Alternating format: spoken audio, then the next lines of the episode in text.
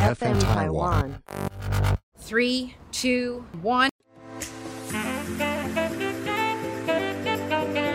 一日之所需，百公司为备。我们生活的必须，都是由各行各业堆积起来的。叶问，问出行业上的灾问，希望你会喜欢。欢迎收听叶问，我是尔东安。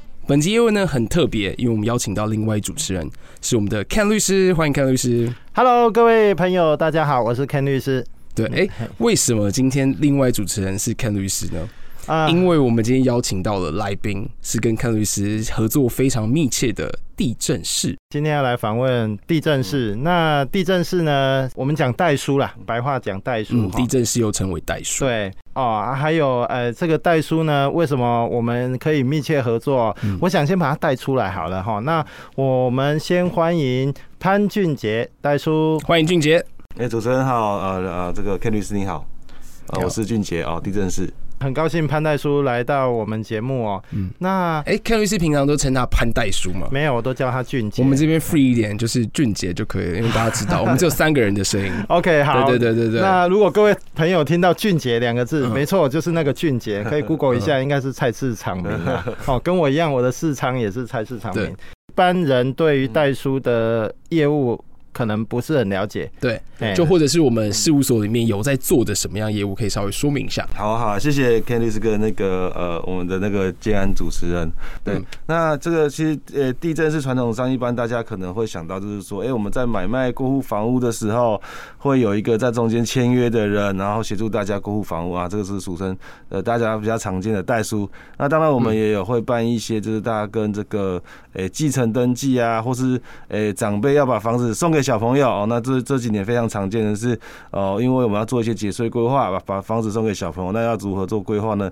也会想到地政士。那当我们事务所可能，哎，我们也多做了一些所谓的土地变更，或者是说，哎，十分土地整合的部分。那这可能是大家比较常见的代书的业务，但跟那个林律师也常常在合作，就是家族不动产的整合的土地的部分。对啊，所以可能这个是我我觉得大家对代书的认知可能是比较常见的部分，这样子。哎，这边这样我想到一件事，有土司有财，所以俊杰他的客户基本上都是有土地的人，没错，都是地主。嗯，哎，我们台语也可以想成呃，产教啊，啊，对，没错。好，哎，刚刚有讲到是土地继承这件事情，或者是土地过户。其实我我我们常遇到就是土地，因为台湾土地是很特别，就是有一个共有制度，就是说，比如说，哎，这个土地这笔土地可能不是一个人所有，嗯，它可能是家族很多人所有，所以我跟 Ken 律师常常做的工作呢，就是要整合这些人的意见之后，给他一个最佳方案，让他们知道怎么利用土地。比如说有一笔土地，我们在整合过程中可能有六七十个人，这我就想到叫做钉子户的感觉，类类似钉子户，但是通常我们就会有一个。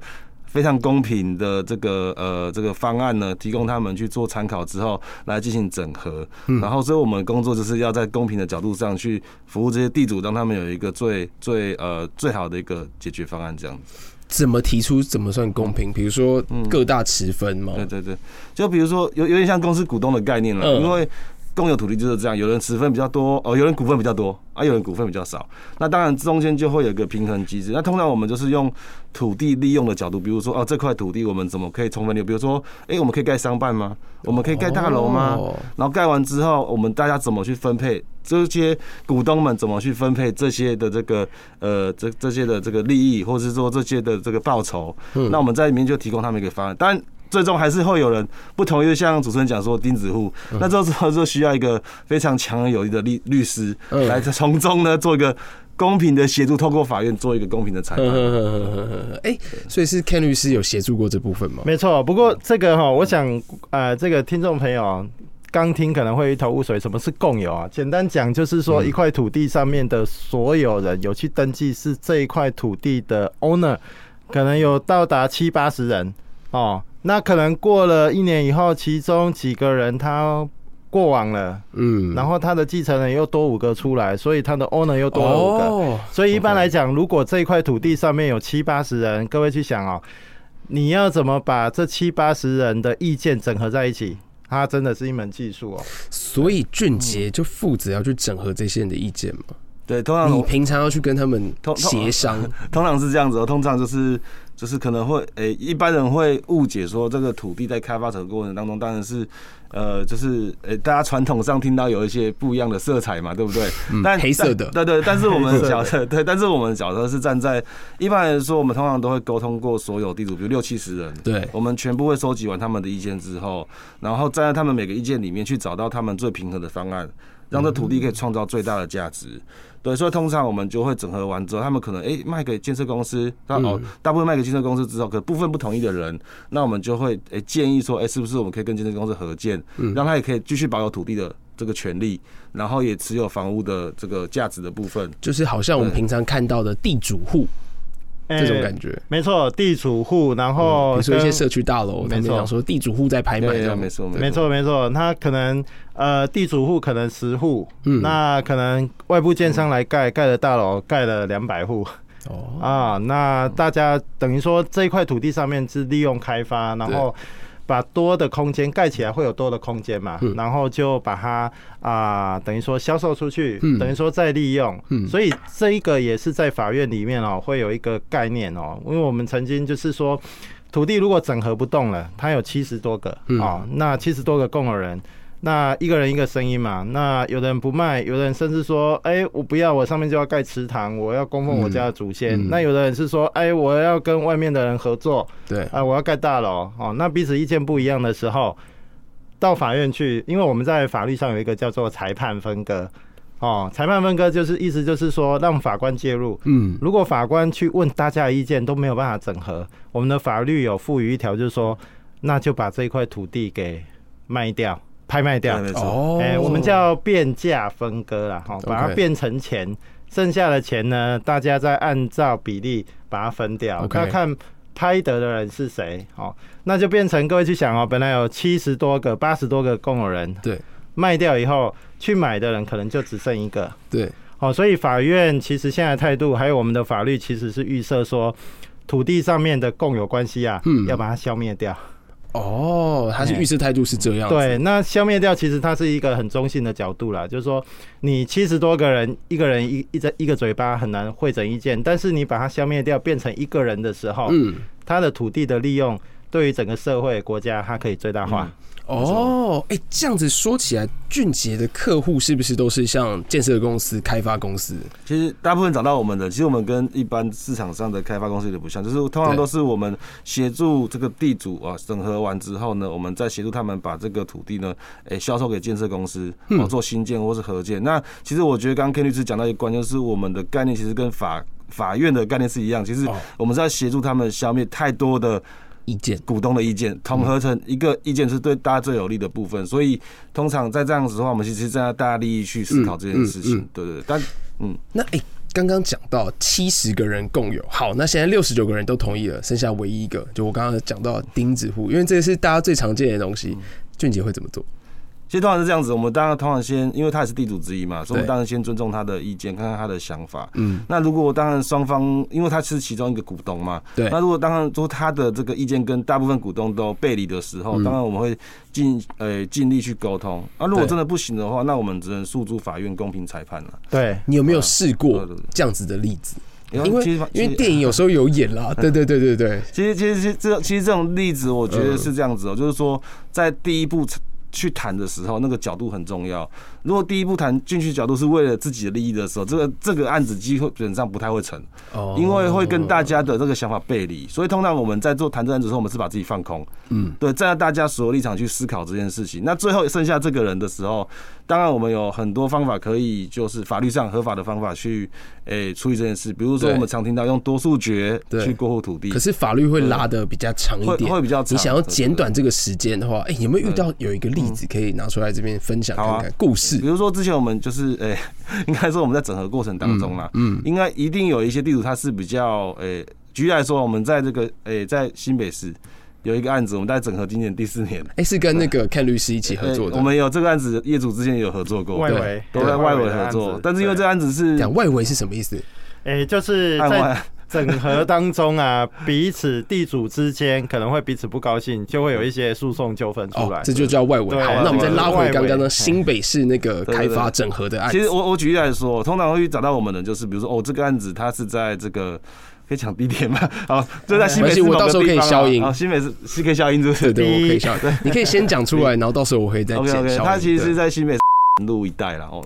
土城对新新北新庄新庄新庄三重那边，对对对。OK，那早期这个业主怎么找到我们？是因为他们他们土地大概有诶两到三千平的工业用地，嗯，那市值可能超过十亿。哦，那边很多工厂哎，我印象中。很多工厂，没错没错。那他找到我们是为什么？因为他们家族其实很单纯哦，他们只有二十个股东，讲用共有概念，家族就二十二十个人在里面。但是对我们来说，其实二十个人其实很单纯，但是因为他的土地利益庞大嘛，那所以他在呃直接将近十亿。OK，那所以在路边的这些土地马路。边我们称俗称叫做店地或店面，那就被其中的几个家族占有着收的租金，那他可能就没有享受到这土地公平的利益，所以他找到我们的时候，其实我们就去整合这些人。那当里面就会有有权有势的嘛，然后里面也会有比较弱势、相对弱势的。那其实对我们来说没有对错问题，因为有权有势的想法，可是诶弱势也会有弱势的想法，但通常这两者都比较难沟通。对，到底什么才是公平正义？对，因为他们两个其实都有很。很主观的想法，对哦，就是有人不想卖土地，有人想要买土地，那所以沟通过程当中，那我们就协诶尽全力去沟通这件事情嘛。对，那那最后这些人他不想要买、不想要卖的人，或者不想要整合的人，嗯、那我们就跟他讲说，这些方案是大家同意的。啊，如果不行的话，那怎么办呢？那所以后来最后我们也是透过法院。去做做这个哦，最后处理，对对对。走法院通常是做到不能再协商，不能再沟通。但是关键是我们在彼此间我们不会开战呢，就是说我们的态度是我们是各执双方的想法嘛，只是我们不能达成共识。所以，那我们当然只能在法院里面去做一个协商或攻防。哦，我懂意思，可能就是收集意见，跟你协商沟通，真的都没有达到一个共识的时候，就只好寄律师信。呃，律师信就是很信，对，律师信，或者是最后 大家只能到法院请求法官来做一个分割。哦，因为在法院，法院有可能就是他会下一个判决哦，说比如说。A 部分属于哪些人，B 部分属于哪些人所有，但是比较少看到法院会这样子去从中间割一半。嗯哦，那因为法官可能会觉得说，哎，这样一割下去，可能对什么人都不公平。对，所以干脆我不就把它裁定就拍卖掉。好，法官有这个权限，所以呃，我们一般比较看常看到的都是透过啊变价分割把它卖掉以后。然后把它化整为零，好，这样的一个方法。所以说，现在在听节目的听众朋友，假如啦，你刚好就是含着金银汤匙出生的，好不好？有一些可以获得分割的一些土地啊，或者是房子，我们可以试着咨询看看俊杰。对啊，没问题。因为俊杰九年多的一个经验嘛，对对对，在地震室代书这行业九年多，大大小小实战经验都有碰过了。对，好，哎、欸，那因为其那假如啦，我们现在听众不是很金银汤匙，对他可能对于这方面比较陌生，对啊，啊，我就没有啊，我又不用去跟担心七十多个人要分价这些土地，十亿，十亿是什么概念？这样那种感觉，哎，我们其他会遇到就是呃比较多上面需要代书的部分有什么？刚刚有讲到是土地转嫁，其实通常是这样子哦，就是代书最大众看到就是比如说我要跟呃跟别人买房子，对，或是跟中介买房子。那中对，会会一定需要代书，一定需要代书，因为这是一个诶、欸、土地变更变更不是过户的业务。比如说啊，我今天可能就是 A 买房子跟 B 买房子，那我们就会代书就会协助。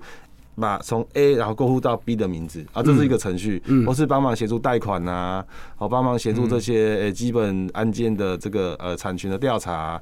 那所以跟中介朋友其实是一个相辅相成的角色。对，那中介他会给你引荐业务，对对，他负责成交嘛，那我们负责中间的产权的把关。每一笔都要吗？呃，原则上这是一个代理的制度，就是说，哎，其实一般人他也可以自己去办理，但是因为买卖双方是一个这个双方的一个诶。双务契约嘛，对对，所以双方你就像主持人，你跟我买卖房子，我如果自己办，你可能也不信任我。那我跟 Ken 律师，Ken 律师办过，可能也，但我我会信任他啦。只是说一般人可能就不会没办法双方信任，所以中间需要有一个地震师的角色。比如说房仲，我跟房仲买了房子，但是我需要第三方一个公证单位，然后这这种概念，然后代书就可以去帮我办相关的，就是办过户啊，然后帮你报税负啊等等，这个办办办理贷款啊，整个流程，然后直到到新的买方的名下。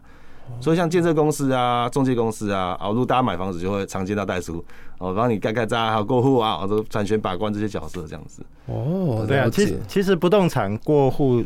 呃，大家比较在意的其实是税要缴多少。对对对，没错。对呃，对，有土地增值税，对，然后还有印花税，对，印花税，印花税是什么？印来 潘代数印花，印花税其实是这种交易税啦，就是说如果你有契约的话，就要贴一个印花啊，好，这是一个交易税。比如说我我简单的说好，这几年就是像陈肯律师讲说，最常遇到税负问题，最常被遇到的问题就是说，嗯，我有房子，然后我要过户给小孩。啊，为为什么会问这个问题？是因为战后战后婴儿潮，嗯，那那当时的这批人掌握大部分的财产嘛，那现在因为年纪都大，像我爸爸这个年纪在六十五岁到七十岁，对，那就有传承的问题啊，对。可是有些房子真的持有太久，很久了，可能三四十年，对，哎，他土增税就超高，对，主持人真的很专业，就是一个超高的土增税。那通常我们在协助这个部分，就是协助怎么做土增税的节税规划，到底是要怎么样的流程可以让他。可以减免税负哦，我好像听过土增税或遗产税。哎，土增就是大家都会比较土增税比较多，还是遗产税比较多，所以我们就会协助他们试算出来哪个税比较多。那当然。他们可以，我们会给他一个客观的评估，那客户可以去选择说，哎，最适合他的一个方案这样子。哦，因为现在可能收听节目的朋友啊，就想着啊，没关系，我爸妈有房子，我爸妈有房子，但是你没有思考到要土增税或遗产税，你缴不出来，你也不是你的，是啊，对不对？没错，没错。其实有没有遇过像像像这样子的问题啊？其实，其实现在台湾哦，就是说最常见就是说有土地，可是他可能没有钱缴税。对，那所以那会怎么办？所以通常现在有诶，现在从两个方法，第一个就是大家可能常听到有一个保险工具啊，叫做预留税源，就是我们会有可能会先买一个保单工具，嗯，然后呢，把这保单工具呢做未来如果身故了走了之后呢，这个钱跑出来之后，让这个钱来去缴遗产税。哦，就是还有这个哦，对，因为这个蛮重要的哦，就是说如果没有这样预先规划的话，到时候那个土增税非常高，对。缴不出来，甚至遗产税，对遗产税，你的土地要继被这个继承的土地，整个就会一整笔被拿去抵税了。这实务上，我我我自己看过很多这样的案例。对，所以呃，近年来这个预留税源的概念啊，嗯，就是推广的很很多。哎，那我们算一下土增税跟遗产税怎么算？哎，其实这样，潘大代数可以帮 稍微帮我们那个说明一下。其实土增税是这样子，我们就是生前身后的概念。然后生前如果要移转的话，就叫土增税。对，啊，当然如果房子还有什么汽车等等，那不说。但是土增税是大宗。对，那土增税就是用它持有的年限跟它的面积，然后这几，比如说民国像台北市哦，我我我看过土增税好像有破千万的，对，然后几千万都可能有。对，就比如说大安区，我民国四呃六十几年，都市计划它台北市好像四十几年就有了。对，假设这是当时候成买的房子到现在，对，那。假设这样子的话，我们规定地价在民国六十几年，然后到现在大概有四十年时间。对。那如果我要卖一转一间大安区的，不要说，哎，台台北好像比较少透天了哦。嗯。那公寓好了，哦，这是三楼公寓给小朋友的话，对。那土增税通常可能就好几百万。OK。到好几千万。所以就是六十年的定价。然后加呃呃，然后再呃，应该是说现在的定价减掉之前的定价，买买时候的定价，应该说呃，应该说是政府公告的限制，比如说当时候说大安区一平土地公告政府的限制不是市价哦，公告可能一平可能是呃两百块，假设这样子啊，嗯，可是现在大安区一一平的公告市价可能已经破破百万了，对。已经破百万，所以这样子来计算，那赌增税是算几趴？就是这样子差额的二十三十四，它会跳趴。哦，跳趴对，但当然中间我们就会有结税的方法。都可能是哎自用啊，或者是说哎可以用其他移转部分啊来再做整体节税，不一定是因为它为了要节税，不一定是我们可以有些部分税源留在遗产税再来处理嘛。哦，就是稍微这样子去分割，其实也不算是叫逃税，而是叫做节税。和我们都是合合法节税，没错，因为我们就是要利用这些专业知识跟背景还有经验。对啊，去为我们去省下这些钱嘛，对不对？哎，两位认识多久？五年？应该五年哦，五年五六年了。你们之前有没有什么合作？除了刚刚那个在呃新北市那个外围案。啊，其实我们现在很多案子在合作啊，其实其实有一个另外一个刚刚提到就是六六七十个人在这个分割诉讼，其实现在林律师、Ken 律师也在帮我们处理当中啊。嗯，对啊，也是刚刚遇到那个两两方意见，两方意见，因为人数如果比较多的话，真的整合不来。嗯，对你你你要哪个位置，我要哪个位置，然后我要摆池塘啊，你要卖给建商盖房子。那。哎、欸，那个是会是会是什么样的画面？大家可以描述一下吗？欸、是大家一个集会堂，然后 Kevin 就西装笔挺，跟潘潘呃俊杰，我们就是到前面，大家不要吵。大家好，我是律师。刚刚 Kevin 律师都一个人要打五十几个人了，是吗？他这边做一个，对面做五个。那个是什么画面？我们先大家可以描述一下这画面。我基本上这种画面要避免，因为即使你西装笔挺的出现，对，大家看着你。然后只是还可能鼻青脸肿的出去，哎，对，这是一种可能。那第二个就是会被当空气一样的忽略，因为会涉及到你代表的当事人是其中哪一个。哎，因为有有的，如果这笔共共有土地里面哦，他呃权力比较多的是组长，对哦，而且年纪比较他辈分比较高，可是呢是其中一个晚辈他请的律师，比如说都请 Ken 律师到现场，对，他当然不会跟你对话，啊他觉得啊，你这个是小朋友。嗯、那我跟你爸爸是同辈的，你凭什么来跟我？凭什么跟我讲这样？对，然后，哎、欸，特别是如果是比较有资历的，他权力又比较多的，他会觉得，哎、欸，这是呃祖宗留下来的土地，我们当然要盖祠堂啊，要维持我们本宗本姓家用啊，怎么可以外流啊？怎么可以变卖祖产？真对，这真实的。可是，假如是在黄金地段去盖那个，好像不符合就是效益成本。黄金地段哦，当然要看啊。他如果不缺钱，他会觉得我干嘛盖？但是如果其他他家族里面衍生的子孙越来越多，大家都有一部分一部分的权利，比如说一万分之一的权利，他当然会觉得说，哎，那我我要开发起来啊，因为我这个权利也是钱啊。嗯，没错。哎，那尤其他如果不住在当地，嗯，哦，他是住在外地，嗯，哦，那所以这个这种意见真的会很难会诊，所以。法律如果没有预设一个解决方式的话，它就是。共有的人会越来越多，嗯，然后土地就一直。这个让我想起婚前契约，这个是不是也可以叫做遗产分配契约之类的？我们只要提早做这件事，就不会让子孙这样吵吵闹闹。应该应该，我觉得是这样讲，因为现在很多就是呃，因为上一代可能年纪已经大了，所以其实很多呃新的一代可能三四十、四五十岁，他们开始有对土地利用新的想法，对，然后开始会来自哎跟家族沟通说，我怎么来充分利用这些土地。那所以通常这些我们里面就会有一个角色出现，就是除了我跟 Ken 律师之外，通常我们也会跟建筑师先讨论说，哎，这个案子这个土地我们怎么样是一个规划，怎么规划是对大家最有利益的。那所以在诉讼里面，其实我们通常也会把这个元素放进去，因为我们会先行。其实 Ken 律师其实他刚刚很客气啊，其实大家其实，在法庭上是蛮尊重他的，对，他通常不会有刚刚讲的事情出现呐。对，那但通常就是我觉得基于这样的立场，因为我们说我们跟 Ken 律师还有呃。沟通的角色，我觉得我们都是比较蛮公平的，对。对，是在家大家公平的，而不是说哦，我就想要这样，那那你们一定要一定要顺从我，这样呃，并不是这样，是其实在让这个土地可以充分利用，大家的想法可以充分沟通，嗯，然后充分实现。那这真的有一两个没有办法的，其实我们已经做到百分之一百二十尊重他了。哦，尊重是首先的，然后然后呃，取得最大公约数的正义跟公平，你们也希望是达到是这样的程度。对，没错，没错，对啊，没错啊。好，今天的真的知识丰富，对，非常的资讯满满。我们在最一开始聊到了土地。分割上面的问题，对，没错。对，然后接下来我们聊到了，就是我们呃要买卖房子啊，去做代书，第三第三方公证人，然后甚至刚刚还有聊到遗产，然后这个这个土地一样是分割上面去沟通啊，会形成的问题。哎，对啊，那俊杰，我们职业九年多，我们都是跑哪一个区域啊？我们跟 Ken 律师合作是在，其实我们这个跟 Ken 律师其实桃园、新北、台北。那都有，其实其实我们的服务范围其实全台湾基本都可以服务啦，只是在只是在开案件放。其实当然当然以我们现在在北部或者中部，其实我们现在已经扩及到中南部，因为我们做一些土地变更嘛。哦，是农，所以现在常听到的是以前因为早期工厂都盖在很多盖农地上面。嗯，等于是违章的工厂，比如说巴黎啊，比如说五谷啊，现在不是很多家具行。我还听听说过最近就是有那个宜兰嘛，什么农地公用啊，然后开盖民宿啊，哎，这是不是也超多会找地政士可以解决的事情？所以我们的角度其实就站在这角度去让他们这些原本可能他对法律不熟悉的民众嘛，然后让他可以让他的土地的利用合法，比如说。他盖了一个民宿，哎，民宿是不是合法？其实民宿有合法的规定哦。对，那如果他不是合法的话，那我们就协助他变成合法，或者是说农地上面的工厂，呃，其实农地只能做不能盖盖盖工厂嘛。对。可早期因为大家持有农地便宜啊，对，那没有什么预算呐，所以创业的时候就先拿家家里的农地就盖了工厂嘛，然后就慢慢二三代就出来了。但是现在就变成是土地那个会怎么样啊？农地变成盖工厂会怎么样？其实一直有一个法案哦，会被停案嘛？就是哎，不准再呃，没错。其实早早年哦，其实早年坦白说是真的不会怎么样。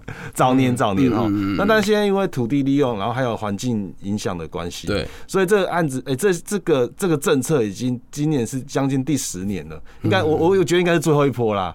就是说，如果在今年明年的三月十九号以前，你的工厂如果是所谓的在农地上面，嗯，如果你没有依法申请合法的话，那在这之后就会面临断水断电，就等于说你不能营业嘛。哦，是哦，对对对，强烈执行对对这件事情，没错没错没错。以前的人都会说，哦，这个政府说说的，这个集合的是政府哪一个单位？哎，其实我我我跟主持人跟那个 Ken 律师报告哈，其实说，因为这个农地工厂啊，这个东西这根据农委会有一个官方的数据。到目前总共有疑似看起来像农地工厂的，应该超多吧？十三万八千家。对啊，十三万你要怎么抓？而且明年三月十九号要断水断电。但是我们有一政府很厉害，有一个这个系统叫做国土测绘云系统。嗯，他把所有的农地工厂都注记在我们地图上面。哦，他把它标示成红色的。嗯，所以这些诶诶，这个工厂呢，就是所谓的农地疑似农地工厂。那时候我我刚刚跟主持人报告说，为什么我们现在会扩及全台的服务，是因为全台湾除了东部以外，西部基本上中彰头，嗯哦，很多都是农地工厂的大宗。那我们角色就是在依照按照法令去辅导这些工厂，让它的建筑物合法，嗯，让它土地可以。变更成所谓的工厂专用区，当然，当然，如果它是一个重污染的一个工厂的话，那当然还是请他去别的地方，因为还有牵涉到环境争议。对对对对对对。但是，只要只是形式上、法律上面，这是俊杰可以去协助的部分。对对对，这是其实是我们现在在服务上，所以在里面，因为很多企业主会有企业的。这个这个法律关系啊，嗯，对，所以我们也希望说，可以跟跟律师一起服务这些企业主，因为他们在经营事业上不止只有土地变更，对，还有法律的问题。没错，俊俊杰，我觉得像在都会区，我们的土地越来越少，对。对，所以一般代书啊，我也有认识一些代书，他们光做移移转登记啊，登记类事务，其实。蛮竞争的，对，哦，所以我们潘代书很早就开始看到这个转型，对。对，所以对于呃这个工业用地的变更，其实是他事务所的一个强项啊，嗯，对对啊，那还有不动产整合，那我我觉得做这些整合啊或变更啊，其实呃一部分是你的资源要够了哈，对，啊一部分是要天赋啊，为什么？因为我就曾经看过。呃，有那种当事人哦，他很厉害，他大概四五十个共有人，那他也没有什么代书执照啊，嗯、没有这些，嗯、他一个人，他们对，他就一个一个去收委托书，居然可以收到过三分之二，哦、然后大家愿意把土地交给他，然后让他去办贷款，贷款，然后他又去拉建商，然后来核盖。所以整合一部分是资源，一部分也要天分。对，这个真的是你要怎么跟别人协商去沟通的角色。没错，没错，没错，这个真的是呃不容易啦哈。对，有感觉到两位背后都有一个沟通的天赋。对，你的 gift 的那种感觉在后面。对对对对对。因为相信，因为处理这一些真的是大家的纷争。没有绝对的事情啊，但是就是只有只有就是大家都可以合理相信的事情。没错，要建立到最大的共识觉啦。嗯，因为我觉得整合这一块就不是像法院去跟法官说服，说我只要说服法官我就赢了。没错哦，其实是大家要有一个共识，然后要有一个折中的方案。那其实这个有时候需要谈判协商哦，那个沟通技巧会个案而定，嗯，会会不一样。因为就像刚刚俊杰讲，你要站在别人的角度，而不是就是把你今天想要传的传达给他的意见，直接噼里啪啦跟他讲讲给他听。而是先站在他的角度，哎、欸，你怎么会这样想啊？那我有这些好的方法，这就是哎、欸，我们搞不好下次来讨论一集，就是沟通谈判的课程，对啊，叶问很适合啊。等下一场？对对对对，我们之后会委会会请一位专家来跟大家谈一谈谈判。哎，真的真的哇、欸！那好，那今天呢，其实邀请到俊杰，就是我们的地震师，也是我们的代书。其实刚刚讲一个重点，他就是在整个土地相关法官之前。他就是可以处理前面这一段，让就是呃民众啊、土地持有人啊，然后面临到法院要去裁决这一段的时候，俊杰可以给出最好的一个建议，还有最好的一个呃怎么防范啊，怎么去协商啊这个部分。没错，没错。其实，其实我们的角色也是。当然是跟他们建立信任，也是透透过我们帮他们彼此建立信任，就让大家在信任基础下有一个一个沟通的结果。对对对，但是当然最后不行，就是要请 Ken 律师出出马。对对对，难怪两位可以强强联手，成为一个生意上很重要的一个伙伴。好，感谢今天俊杰来上我们的叶问，对，希望今天很有收获。谢谢，我今天也很有收获。谢谢 Ken 律师，真的谢谢 Ken 律师，谢谢谢谢。好，那我们下有关什么样的地震相关土地的问题啦，其实我们都可以在资讯栏去看到俊杰的相关联络方式。有机会的话，俊杰一定可以竭诚的，就是就是为大家回馈这些问题。谢谢主持人，好，谢谢谢谢今天的收听，谢谢谢谢。